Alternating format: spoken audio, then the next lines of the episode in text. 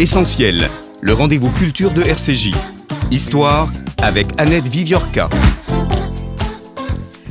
Au matin du vendredi 28 décembre 1956, Amédée Froger tué au pied de son immeuble au 108 de la rue Michelet, en plein centre d'Alger. Les rapports de police livrent un récit minutieux de son assassinat. Les officiers des diverses forces progressivement impliqués dans l'affaire sont tenus de consigner au mieux tout ce qui parvient à leur connaissance et qu'ils jugent digne d'intérêt. Les initiatives qu'ils prennent, les investigations qu'ils mènent, les indices, témoignages et traces matérielles qu'ils collectent. Ils savent, c'est leur métier, qu'il y aura là ultérieurement matière à instruction et reconstitution. Ces mots sont de Sylvie Thénault, bonjour, Bonjour. qui publie dans une quinzaine de jours, Le 4 février. le 4 février, aux éditions du Seuil, un ouvrage intitulé Les ratonnades d'Alger, 1956, une histoire de racisme colonial. Sylvie Thénault est euh, une des grandes historiennes spécialisées euh, dans euh, l'histoire de, de la guerre d'Algérie. Elle a publié de nombreux ouvrages. Euh, je vais citer son premier livre, je pense, euh, qui était une étude de la justice militaire pendant la période de la guerre d'Algérie, une drôle de justice, les magistrats dans la guerre d'Algérie. Et puis euh, un autre euh, ouvrage, Violence ordinaire dans l'Algérie coloniale, quand internement, assignation à résidence. Le premier que j'ai cité était à la découverte, Oui. le second était à CNRS Éditions, Non, Non. chez Odile Jacob. chez Odile Jacob. voilà. Euh, je sais pourquoi j'ai fait le, le lapsus, c'est que j'avais marqué qu'il fallait que je dise aux auditeurs que vous étiez directrice de recherche au CNRS. Alors ma première question, c'est qui est Frogier? Donc avec beaucoup d'honnêteté, euh, vous dites qu'il est régulièrement cité dans les ouvrages sur la guerre d'Algérie, mais je vous dois un aveu, je n'avais jamais intégré, mémorisé son nom. Alors qui est-il? D'abord, euh, ne vous inquiétez pas, c'est tout à fait normal et c'est très intéressant ce que vous dites. Amédée Froger, c'est un élu local euh, qui est très puissant en Algérie. Il est, il a Un élu local de, de, de quel endroit? Alors, il est maire de Boufarik, on est dans la région d'Alger, à une trentaine de kilomètres d'Alger. Il est conseiller général et puis il a été élu aussi régulièrement dans ces parlements coloniaux qui ont existé en Algérie. Il y a eu les délégations financières et l'Assemblée algérienne aussi. Alors c'est normal que vous ne le connaissiez pas parce que en fait en France, euh, quand on pense aux représentants des Français d'Algérie, on pense à ceux qui siégeaient à Paris. On pense aux députés, aux sénateurs ou à ceux éventuellement qui étaient euh, ministres ou qui étaient dans les grands partis. Mais en fait, on a beaucoup oublié l'importance des élus locaux qui n'avaient aucun relais à Paris ou pas beaucoup, Froger en avait mais pas beaucoup, et qui n'avaient pas de voix portant nationalement. Mais localement, c'était des gens C'était des gens extrêmement très, importants Très implantés. euh, très localement. implantée localement, avec une particularité de la représentation politique en Algérie, c'est qu'elle est relativement clientéliste.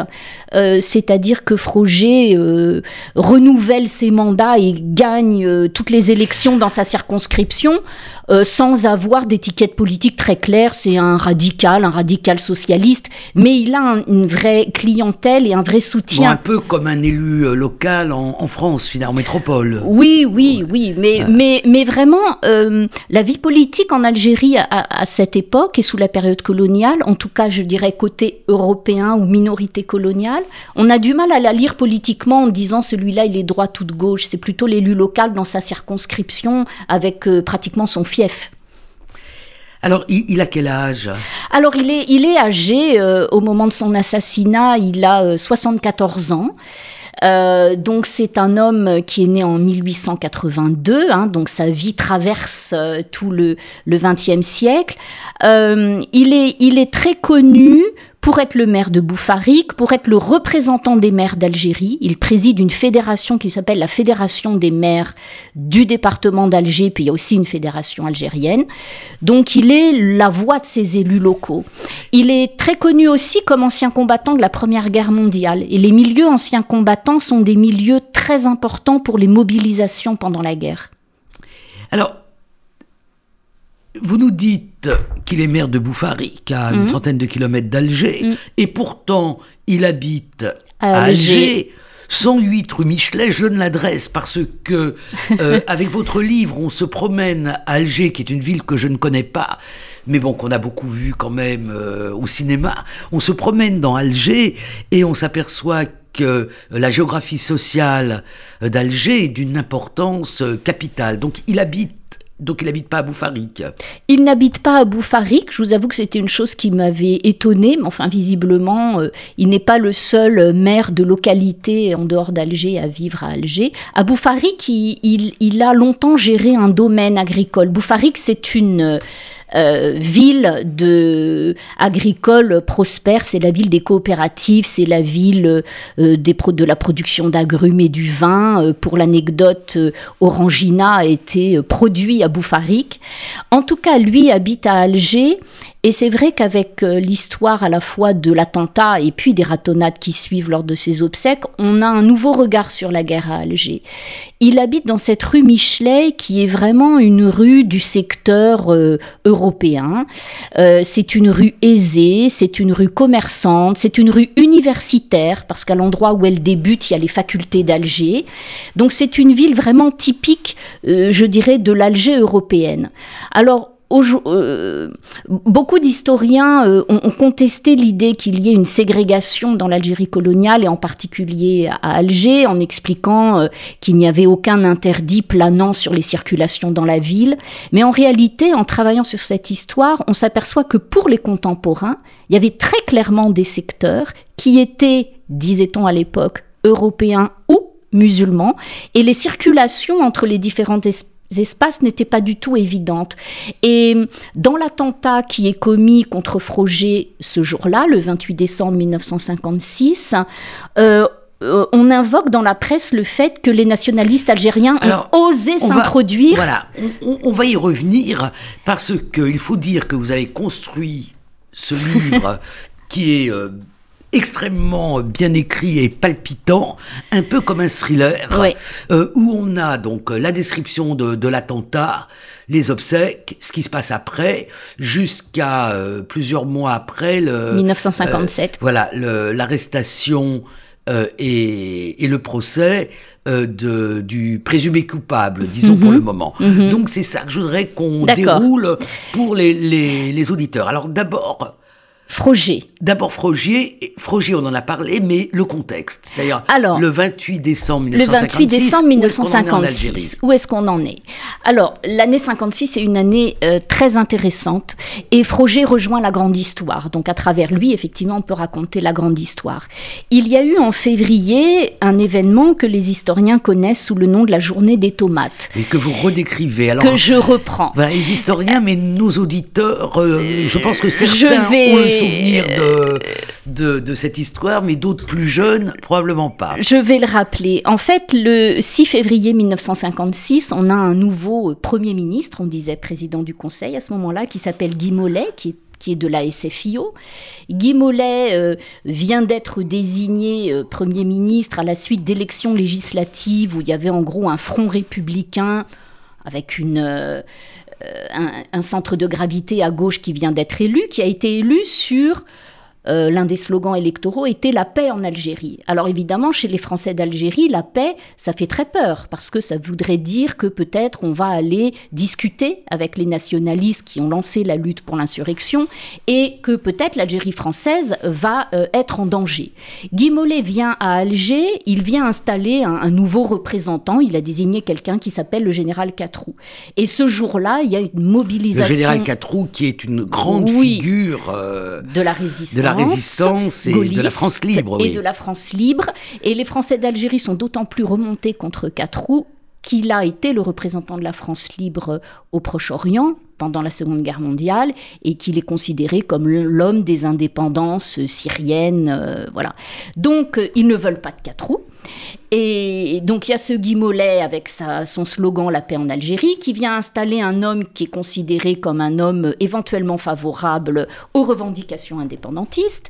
Donc mobilisation énorme. Et Froger est un des leaders des mobilisations contre Mollet. Euh, il faut imaginer Alger en état d'émeute. Guy Mollet vient euh, il y a une cérémonie prévue au monument aux morts d'Alger. Alors c'est très important parce que dans, comme, comme j'ai dit, on se promène dans Alger, mais le monument aux morts, c'est quand même aussi un des pivots de, votre histoire. Complètement. Mollet vient déposer une gerbe au monument aux morts d'Alger. Il est obligé de le faire en quelques minutes seulement. Il se prend des projectiles de toutes sortes. Les tomates, sont, restées symboliques. le symbole, mais il s'est pas pris que des tomates quand on lit les rapports policiers. Et puis, euh, euh, il y a des manifestations, euh, les, les, gens qui sont dans les bâtiments autour du monument aux morts, qui ont été pavoisés en l'honneur de Guy retirent les, tous les étendards qui ont été mis en l'honneur du Premier ministre. Et puis euh, après, il se rend à un endroit où il va installer quatre roues. Les manifestants le suivent. Enfin, Alger est vraiment, euh, non pas à sang, mais à feu. et Froger est l'un des leaders. Alors le monument aux morts, c'est un monument central dans les manifestations pro-Algérie française parce que c'est tout simplement le symbole de l'attachement du point de vue des Français d'Algérie, de, de l'Algérie à la France, puisque c'est le symbole du sang versé pour la patrie euh, par les générations qui, sont, qui ont été mobilisées pendant la Première et la Seconde Guerre mondiale. Donc euh, il y a un enjeu pour Guy Mollet d'aller déposer une gerbe, et il y a un enjeu pour les Français d'Algérie d'en faire le symbole en allant s'y rassembler en permanence. Froger est un des leaders de, de cette journée, qui ne s'arrête pas à cette journée, parce que dans l'histoire politique de la France, Effectivement, pour les historiens, c'est un événement connu. Mollet est chahuté à Alger, on l'empêche d'installer quatre roues, donc il change d'avis, il installe finalement quelqu'un d'autre qui s'appelle Robert Lacoste. Et euh, mais à Alger, les manifestations continuent, et notamment au monument aux morts. Il y a un certain nombre de photographies iconiques de Froger, et l'une d'elles le montre euh, attaché aux grilles, le monument mort est entouré d'une sorte de square avec des mmh. grilles, attaché aux grilles lors d'une manifestation quatre jours plus tard, le 10 février, euh, toujours des manifestations contestant la volonté euh, des euh, autorités françaises de, enfin mettant en doute la volonté des autorités françaises de sauvegarder l'Algérie française. Et, et donc c'est quelqu'un qui est identifié publiquement en Algérie comme un des leaders du mouvement Algérie française à partir, enfin encore plus à partir de ce moment-là. Et ce qui en fait une cible, une cible. Euh, pour, euh, bon, on va pas spoiler, gâcher la fin, mais mais une cible bien pour sûr. ce qu'on suppose être euh, le FLN. Oui, et puis en fait, il est une cible pour les nationalistes, pour les nationalistes, pour les communistes aussi. Il y a à ce moment-là à Alger, quand vous me demandiez où en est-on de la guerre à Alger à ce moment-là, il y a un groupe de communistes qui s'appelle les combattants de la libération, euh, qui euh, participent aux attentats et les combattants de la libération ont aussi Froger euh, en tête. Donc c'est vraiment la cible de tous les anticolonialistes. Et il est donc tué, assassiné oui. ce 28 décembre 56. Oui. Donc vous racontez par le par les détails, les l'assassinat, vous utilisez les les témoignages de, sa famille, vous regardez aussi, parce que vous êtes euh, une historienne qui connaît bien les archives, vous regardez tout ce que vous pouvez trouver comme, euh, comme archives, et euh, vous racontez aussi les obsèques. Oui. Alors, ça, c'est quand même quelque chose de très étonnant. Elles ont lieu quand, les obsèques? Alors, ce qui peut étonner aujourd'hui, c'est qu'elles ont lieu le lendemain. Alors dans une radio juive, on n'est pas étonné que les obsèques aient lieu le lendemain. Et si on était dans une radio musulmane, on ne serait pas non plus étonné. Euh, Mais enfin, on est on n'est pas dans un milieu ni juif ni musulman en l'occurrence, même si euh, Froger n'a pas eu l'air d'être, euh, d'avoir été un catholique euh, tout à fait rigoureux, fervent, voilà, hmm. rigoureux et fervent. vous me demandiez, ça, ça me permet de reprendre la question, on en est à Alger. À ce moment-là, à Alger, il y a une effervescence des mouvements pro-Algérie française, qui sont des mouvements ancrés à l'extrême droite et qui complotent contre le pouvoir. Et donc, puisque vous parliez des archives, euh, dans les archives des renseignements généraux, il y a quantité de dossiers pendant l'année 56 qui sont ouverts au nom de quantité de groupuscules complotants. Donc, il y a une peur euh, à Alger, au gouvernement général, à la préfecture. Il y a une peur que les obsèques de Froger, étant donné la figure qu'il était, soient l'occasion pour des comploteurs d'extrême droite de semer le désordre et tenter de renverser les autorités. donc, l'idée, c'est d'enterrer très très vite avant qu'il y ait le temps de exactement avant que euh, des mouvements d'extrême hmm. droite complotants aient le temps de s'organiser pour faire de ces obsèques une manifestation prenant les autorités pour cible. C'est important parce que, là encore, je vais parler des historiens, pour les historiens, mais je vais rappeler pour vos autres auditeurs.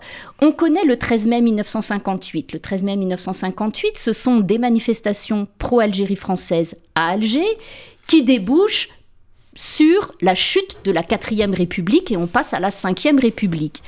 Et donc on connaît très bien dans l'histoire de France cet événement, surtout que c'est le début de la République sous laquelle nous vivons toujours.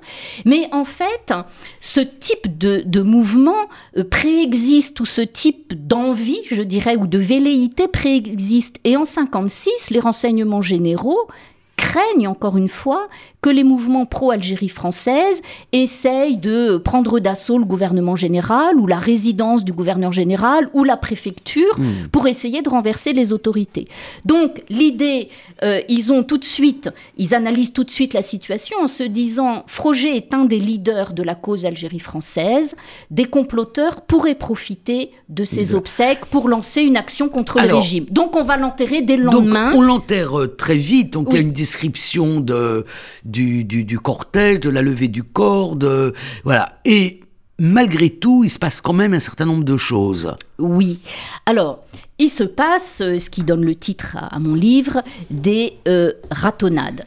Alors, on va s'arrêter une seconde, euh, parce que vous expliquez dans l'introduction de votre livre euh, j'ai toujours du mal à prononcer ces, ces mots-là Moi parce aussi, que et c'était une grande réflexion. Voilà, voilà, j'ai du mal. Mais le mot de raton, donc effectivement, qui est une insulte. Donc, vous pouvez nous dire deux mots mm. sur ce mot. l'invention de ce terme, sur ses usages et euh, sur ce choix du mot, euh, du mot pour titre de, de votre livre.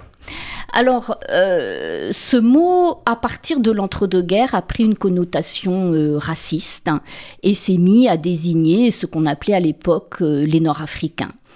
avec c'est un des mots majeurs hein, du, langage raciste en Algérie coloniale qui, avec qui est très souvent un, enfin le langage raciste en général qui fait très souvent appel à un bestiaire. Tout à fait, exactement. Hmm. Hein, on voit bien la logique qu'il y a derrière et, hmm. que connaissent d'ailleurs euh, également euh, les, juifs connaissent bien, ont été victimes du même type d'analogie, euh, de forme de déshumanisation, hein, tout à fait.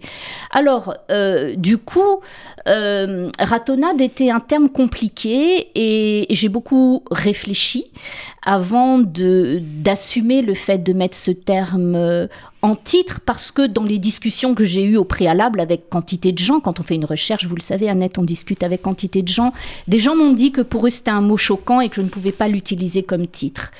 Euh, sauf que euh, c'est un titre qui, c'est un mot, pardon, qui désigne le mieux euh, ce dont il s'agit là, c'est-à-dire le caractère raciste des violences, et surtout historiquement, c'est un mot, ratonnade, qui a une charge antiraciste.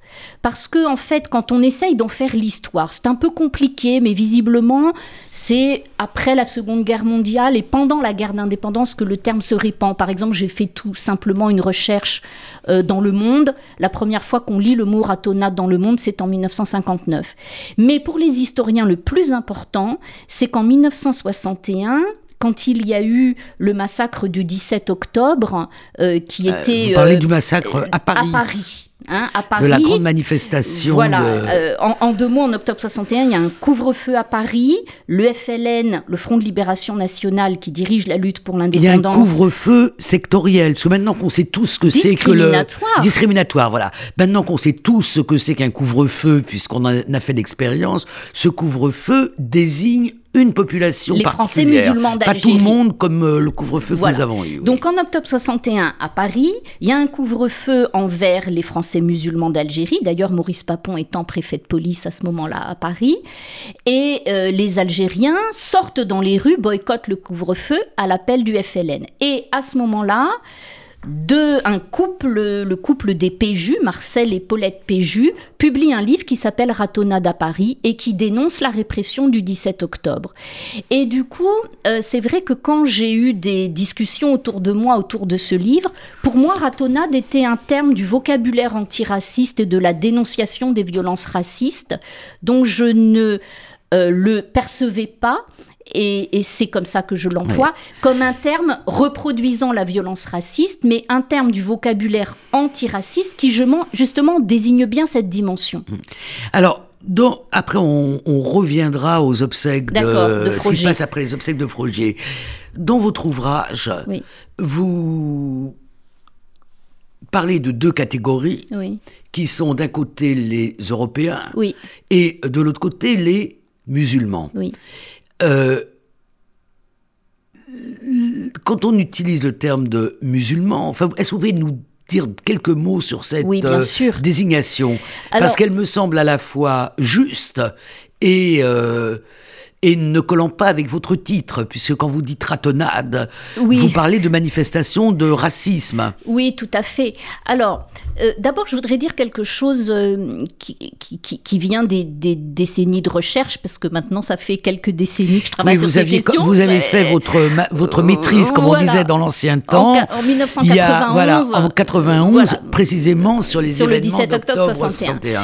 En fait, je crois que euh, nous, les chercheurs, on nous demande de rationaliser parce qu'il faut qu'on explique et qu'on explique simplement. Donc, on essaye de dire des choses rationnelles. Mais les catégories du racisme, elles ne sont pas rationnelles. Euh, donc, euh, qu'il puisse y avoir des contradictions entre les différents termes qu'utilisent les contemporains, c'est logique. Alors, je reviens à musulmans. Euh, musulmans en Algérie coloniale, c'est ce qui désigne ce qu'on appelle aujourd'hui les Algériens. Ils sont appelés ainsi parce que on ne veut pas utiliser le mot d'Algérien, ce serait reconnaître une nation potentielle euh, et potentiellement se détachant de, de, la France. Donc on ne veut pas dire algérien, on substitue musulman. Et là, musulman, en fait, a un sens élargi. Ce n'est pas que le fidèle de l'islam qui est appelé musulman. Il faut savoir que dans les archives de l'administration coloniale, on peut trouver la désignation de certains convertis, parce qu'il y a eu en Algérie des Algériens qui se sont convertis au catholicisme. Eh bien, hmm. dans les archives de l'administration, on les appelle les musulmans catholiques. Ça, c'est très révélateur. Ah Le mot musulman prend un sens élargi. Alors, qu'est-ce qu'il désigne? En fait, j'ai résisté à l'envie de donner une définition parce que, en fait, le plus important, c'est que pour les contemporains, eux savent très bien tous ce que ça désigne. Ça désigne les gens que nous appelons les Algériens. Et du coup, euh, c'est une catégorie un peu complexe parce qu'il y a une dimension, euh, j'allais dire, euh, raciale, pure et dure d'aspect physique, hein, bien sûr, mais il y a aussi une dimension sociale, c'est-à-dire que le vêtement dans cette Algérie est, un marqueur de l'appartenance à quel groupe on appartient. Donc, comme un marqueur partout à l'époque. Comme un hein. marqueur partout, mais c'est mm. vrai qu'un Algérien qui porte le costume, on va dire qu'il s'est européanisé ou francisé, mm. et quelqu'un qui porte le burnou pour dire quelque chose caricaturellement, et caricaturalement, bah, il est d'autant plus musulman. Et puis il y a une dimension aussi culturelle. Hmm. Euh, est-ce qu'on parle français ou pas Avec quel accent? Donc en fait, musulman, c'est une catégorie d'évidence pour les contemporains euh, qui mêle des critères euh, physiques, des critères d'apparence, des critères de culture, des critères de rang social. Mais globalement, c'est la catégorie du racisme colonial, c'est-à-dire que ceux qui sont désignés comme musulmans sont les gens qui sont infériorisés dans cette société en permanence et euh, sur tous les plans. C'est un aspect sur lequel j'ai voulu insister dans mon livre. Ils sont infériorisés politiquement, parce que le principe de cette Algérie-là, c'est que les dix musulmans votent dans un collège séparé d'électeurs, mais ils le sont aussi socialement, parce que quand on a des études des catégories socio-professionnelles ou des niveaux de revenus, les niveaux les plus inférieurs sont uniquement vous reprenez les, Vous prenez les, études, vous montrez que euh, les niveaux les plus inférieurs sont musulmans, les plus supérieurs sont européens, et que dans les classes moyennes, il y a... Enfin, il, y a, il, y a, il y a un mélange possible. alors, mais qui concerne Alors, on va revenir à ce qui se passe après les obsèques de, de, Frogier. Pendant. Ou pendant les obsèques. Pendant les obsèques. Alors, euh, il se passe quelque chose euh, qu'on très connu à l'époque. Je voudrais d'abord dire ça parce hmm. que j'étais étonnée qu'aucun historien d'ailleurs n'ait jamais travaillé avant sur ces ratonnades. Froger étant un, leader Algérie française très connu, des journalistes se déplacent et suivent ses obsèques. Ce qui se passe lors de ces obsèques, c'est que normalement il devait y avoir un convoi en voiture depuis l'église près de la rue Michelet où avait lieu l'office religieux, jusqu'au cimetière de Saint-Eugène qui est en deux mots le cimetière européen d'Alger, même si euh, des Européens pouvaient aussi être enterrés ailleurs. Le trajet fait 5 km. Le trajet devait se faire en voiture. Sauf que les RG perçoivent euh, dès le vendredi soir, euh, l'attentat c'est un vendredi, les obsèques c'est le samedi, et puis le samedi matin, euh, des velléités de faire le trajet à pied.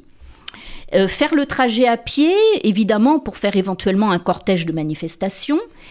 Et ce qui m'a beaucoup étonné, les RG et les policiers, par exemple le commissaire central de la ville, sont tout de suite inquiets qu'il y ait des violences, il parle d'incidents, de heurts entre les deux grandes catégories ethniques de la population.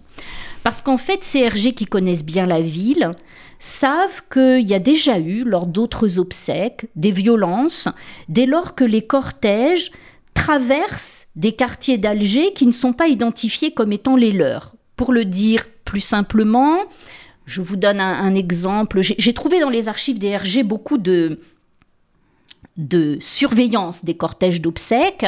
Si vous avez un cortège d'obsèques d'un dit musulman qui part de la Casbah pour aller à un autre cimetière à l'opposé de la ville et qui doit passer dans le secteur européen, eh bien, vous avez un barrage de police, vous avez des gens qui, de leurs fenêtres, éventuellement jettent des projectiles sur le cortège parce que, en gros, euh, un groupe de musulmans arrive brutalement dans un secteur qui est pensé et perçu comme européen. Dans le cas des, obsèques de Froger, le trajet de l'église jusqu'au cimetière va faire passer des milliers de personnes. Euh, il y a des milliers de personnes qui, de fait, assistent aux obsèques, euh, passer ces milliers de personnes à travers toute la ville et tout le monde craint et redoute qu'il y ait des ratonnades. Le FLN, le Front de Libération Nationale, donne pour consigne aux Algériens de rester chez eux. Et dans la police aussi, euh, on redoute que, que, cela se produise. Ça, c'est ce qui m'a le plus étonné quand j'ai commencé ma recherche. Pour moi, c'était un événement exceptionnel et en fait, pour les contemporains, ils s'y attendaient. Il y a une connaissance de la ville, des rapports sociaux entre les populations dans la ville, avec l'idée que chacun a ses espaces et c'est un enjeu de garder son espace qui fait que ces débordements de, violence, on les craint. Alors qu'est-ce qui se passe? Des choses, je dirais, euh, malheureusement euh, un peu ordinaires dans ce type de violence. Des gens sont... Euh, euh, attrapés, frappés, euh, certains tués. Il y a euh, des usages d'armes à feu. les armes qui sont utilisées lors de ces ratonnades sont des gourdins, des pierres. Bon, par exemple, un article de journal raconte comment des jeunes qui suivaient le cortège s'en détachent, vont piller un restaurant et utilisent les barreaux de chaises ensuite pour aller frapper les musulmans qu'ils chassent dans les rues. Et puis, il y a des magasins saccagés. Euh, je peux vous donner un exemple précis. On, saccage un kiosque à tabac et puis un endroit où il y a une automitrailleuse de soldats qui est postée, on lance des cigarettes dans le l'automitrailleuse auprès des soldats. Il y a aussi des, transports en commun qui sont arrêtés, on fait descendre les musulmans. En fait, de ce que vous décrivez, les violences, elles s'adressent à la fois euh, aux musulmans, donc je, mets, des guillemets, hein, mais elle mm. s'adresse aussi aux représentants de l'autorité française. Oui, oui, vous avez raison, absolument. Il faut le rappeler, et c'est ce qui rend l'affaire compliquée. Euh, simplement, comme j'ai parlé des mobilisations Algérie française en 1956, en, vous expliquant qu'il y avait des projets de complot et, pour renverser les autorités, cette dimension-là existe. Euh, en fait, je vous ai dit que le cortège devait se faire en voiture et à la sortie de l'église, il y a des représentants des autorités, hein, puisque Froger est une figure euh, très importante. Euh, des euh, participants aux obsèques prennent d'assaut la voiture du secrétaire général du, gouvernement général à Alger, donc un haut représentant de l'administration, et prennent d'assaut sa voiture et l'empêchent de monter dans sa voiture. Donc oui, il y a une dimension à l'égard des autorités. Simplement, les autorités, euh, bon, il y a quelques représentants, euh, ne sont pas, j'allais dire, pas plus attaqués que ça, même si euh, le fameux Chaussade, dans ses mémoires, après, a raconté qu'il avait eu peur d'être tué et jeté dans le port d'Alger à ce moment-là, ce qui dit bien une image du degré de violence. Donc il y a une dimension, je dirais, subversive. D'ailleurs, c'est très intéressant, cette image d'être jeté, à, la, mer. Oui. Parce que c'est quand même une image qui, qui, court. Hein, oui, oui. Euh, donc les Français jetés à la mer, les Algériens jetés à la mer, euh, les Juifs d'Israël qui devaient être euh, dans, les dix ans plus tard jetés à la mer. Donc il y a cette image. Il y a cette et, image forte. et, cette image forte va induire d'ailleurs des témoignages mm. dont vous montrez que leur fiabilité est, est incertaine, de gens qui ont vu jeter qui disent avoir vu, jeter, des voitures alors que Sylvie Thénault, vous connaissez euh, intimement la, la, géographie d'Alger, euh, vous voyez qu'on ne peut pas jeter euh, à la mer aussi facilement. On, ne jette pas à la mer, mais enfin on peut jeter du haut des terrasses et puis on arrive sur les, installations portuaires en contrebas. Non, en fait, je voudrais, c'est un point important qui va me permettre de revenir sur ce qui s'est passé. Je vous ai décrit toutes ces violences, de, de, de violences sur les personnes, attaque des biens, voilà.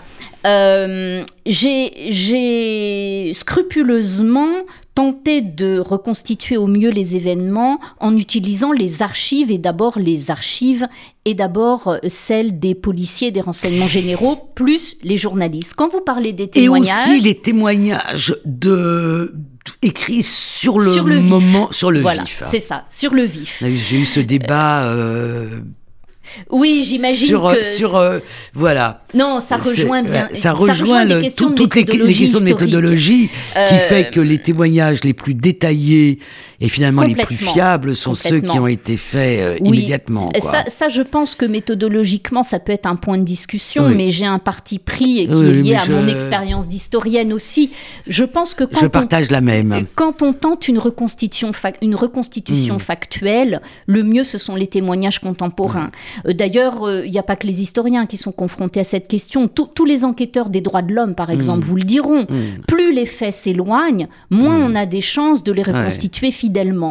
En plus, moi, j'ai commencé cette enquête, euh, je vous avoue que je ne sais plus trop quand, mais peut-être vers 2014-2015.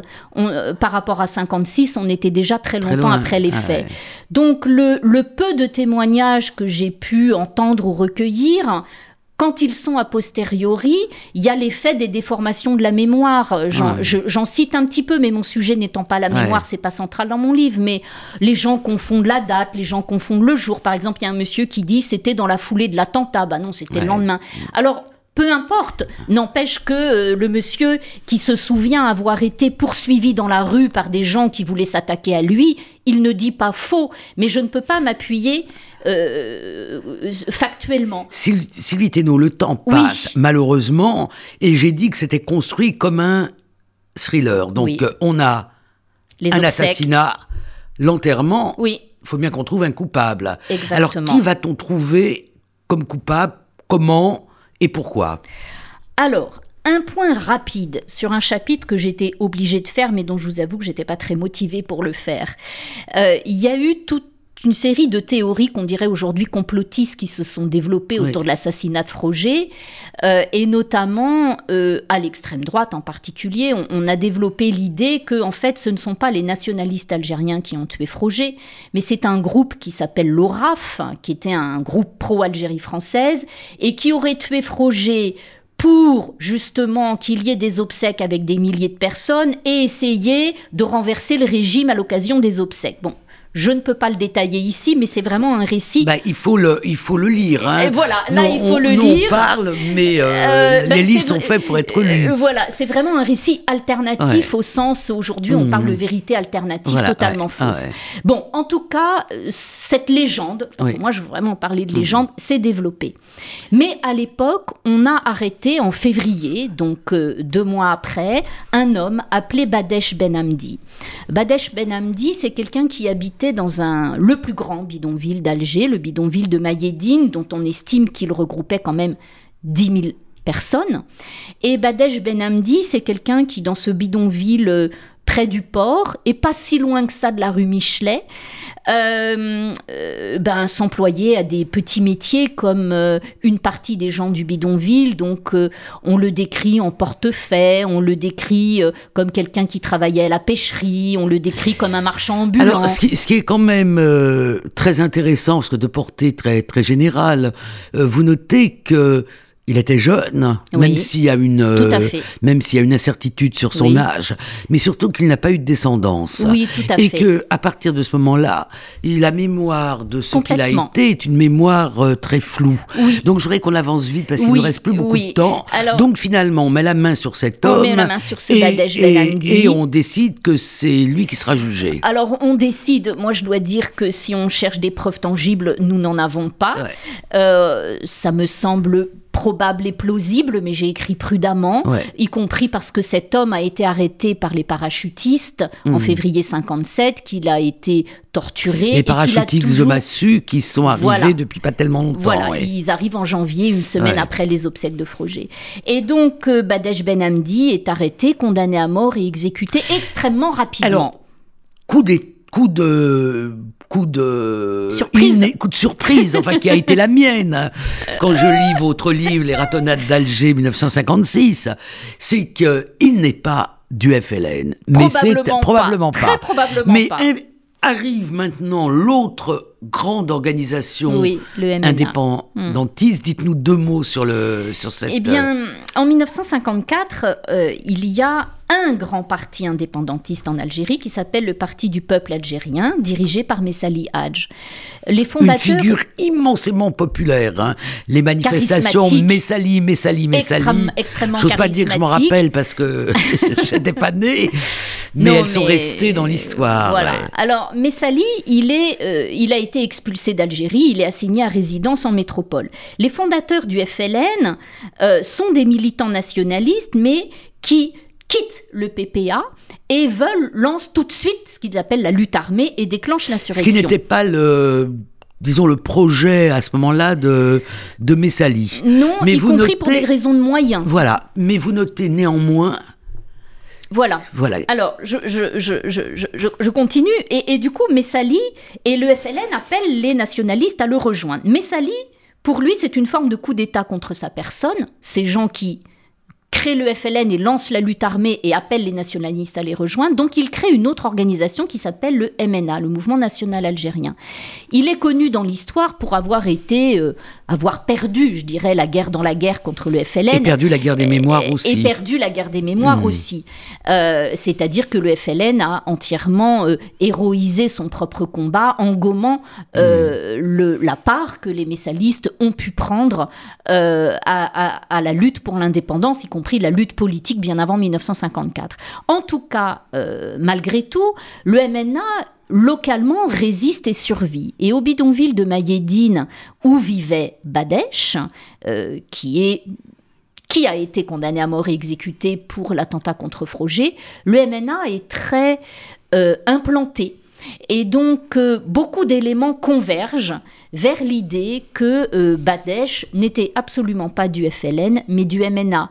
Et d'ailleurs, dans les, dans les sources euh, de l'époque, c'est assez facile à démontrer. Yassef Saadi, qui dirigeait le FLN à Alger, a toujours dit que ça n'était pas eux qui avaient commis l'attentat contre Froger. Mmh. Alors ça, mémoriellement, ça pose des problèmes énormes.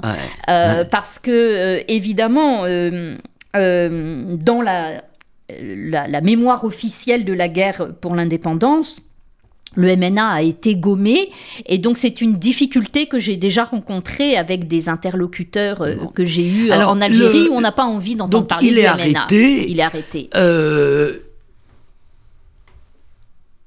on va passer tout de suite au, procès. Il nous reste quelques minutes seulement. D'accord. Voilà. Donc, qui va le défendre?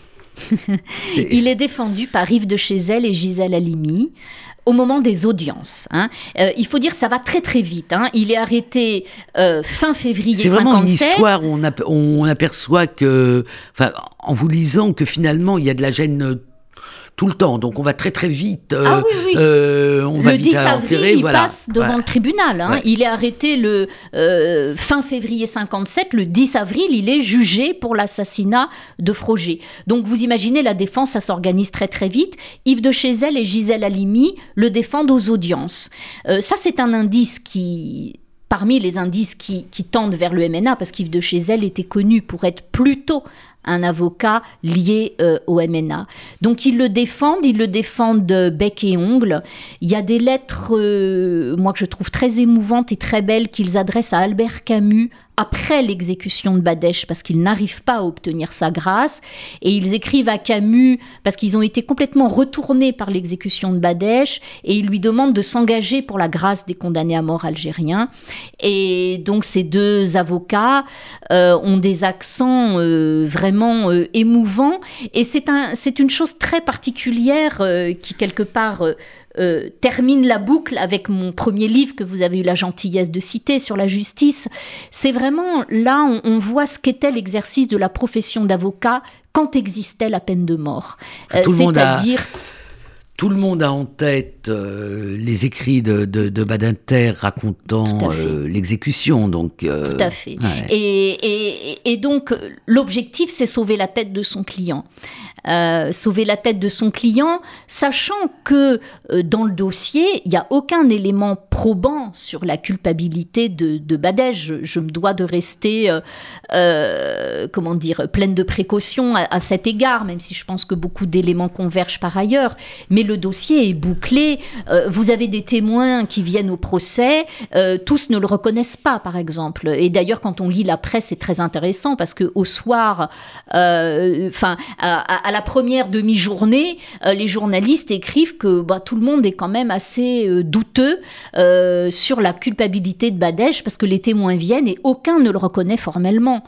Donc vous imaginez aujourd'hui, voilà un homme qui a été non seulement condamné à mort, mais exécuté sur la base d'éléments Parce que vous dites, alors, quand, quand, quand, on voit aujourd'hui les lenteurs de la justice, on se dit que cette justice est très très rapide.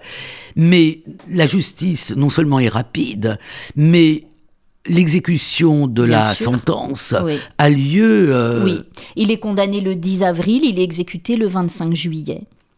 Et, ce, qui, est même euh, révélateur, c'est que en gros, on boucle l'enquête avec des éléments qui permettent de le désigner comme coupable, mais l'enquête n'est en réalité pas terminée parce que les éléments le rattachant au MNA sont collectés pour certains d'entre eux après l'exécution, tout simplement parce que la police continue de collecter des renseignements et il lui vient des renseignements selon lesquels c'est le MNA qui a tué Froger et pas le FLN. Sylvie Thénault, donc Les Ratonales d'Alger 1956, une histoire de racisme colonial, un livre merveilleusement bien écrit et qui se lit euh, comme un polar, hein, en mhm. fait.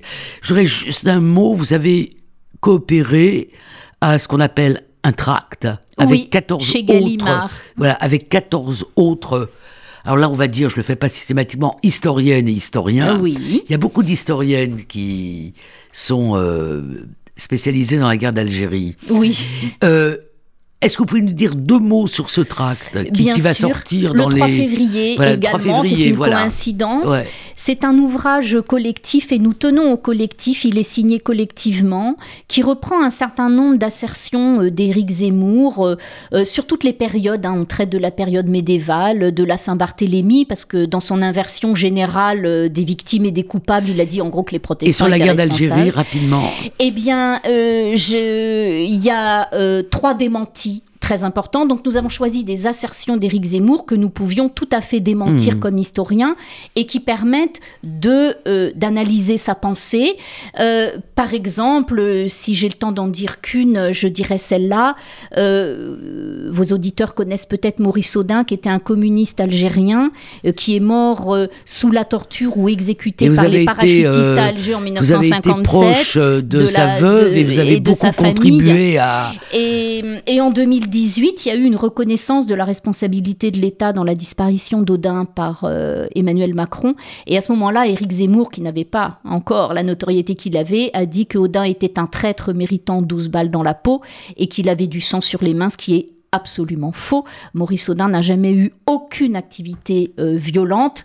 Et donc, dans ce euh, collectif, nous prenons tous, sur toute une série de périodes de l'histoire, des assertions absolument fausses euh, de, de Zemmour, mais qui permettent encore une fois de montrer quelles sont ses valeurs et sa pensée, et nous les discutons et nous les démontons. Merci Sylvie Thénault. C'est une belle apologie pour le métier d'historien, d'historienne. Et euh, bah, j'encourage les auditeurs à se précipiter chez leur libraire le- les 3 et 4 février. Peut-être Voilà, les 4 le février 4 pour acheter les deux euh, Voilà, ensemble. Merci. Merci beaucoup.